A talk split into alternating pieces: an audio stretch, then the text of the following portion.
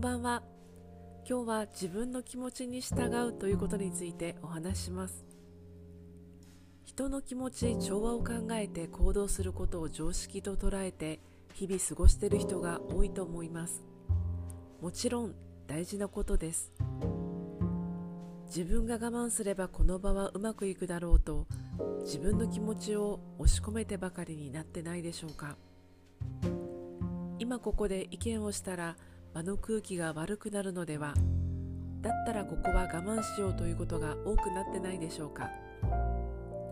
自分のことを二の次にしてしまうことが常態化すると自分の考え自分はどうしたらいいのかがわからなくなってしまいます。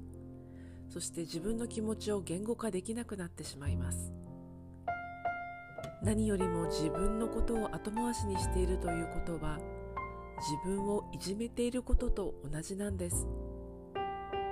自分を大切にできていないとそこにはポジティブなエネルギーは生まれません。まずは自分がどうしたいのか。自分の気持ちに耳を傾けて自分の気持ちに従ってみてください。続けていくと人生は変わっていきます。自分で自分を大切にしていると周りもあなたのことを大切にしてくれるようになります。見える景色が変わってきます。自分の人生自由に自分らしく生きたいですよね。まずは自分の気持ちに従ってみてください。Let's do all what you want.